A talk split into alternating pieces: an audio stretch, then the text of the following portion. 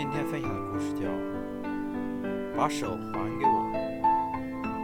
在美国加州有个四岁的小女孩，她的爸爸很喜欢家里那辆大卡车，总是为车做全套的保养。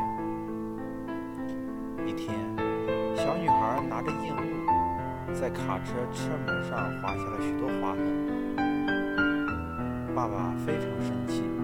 用铁丝把小女孩的手，让她在车库里罚站。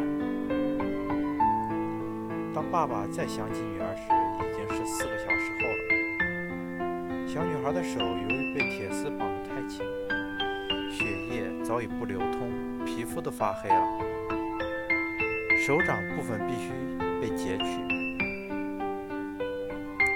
就这样，小女孩失去了双手。她却不懂到底发生了什么。半年后，爸爸将卡车返还给烤漆厂。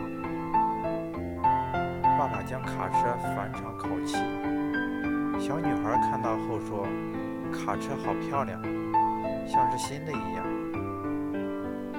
然后又天真无邪地伸出她那双断手，问：“爸爸，你什么时候把手还给我？”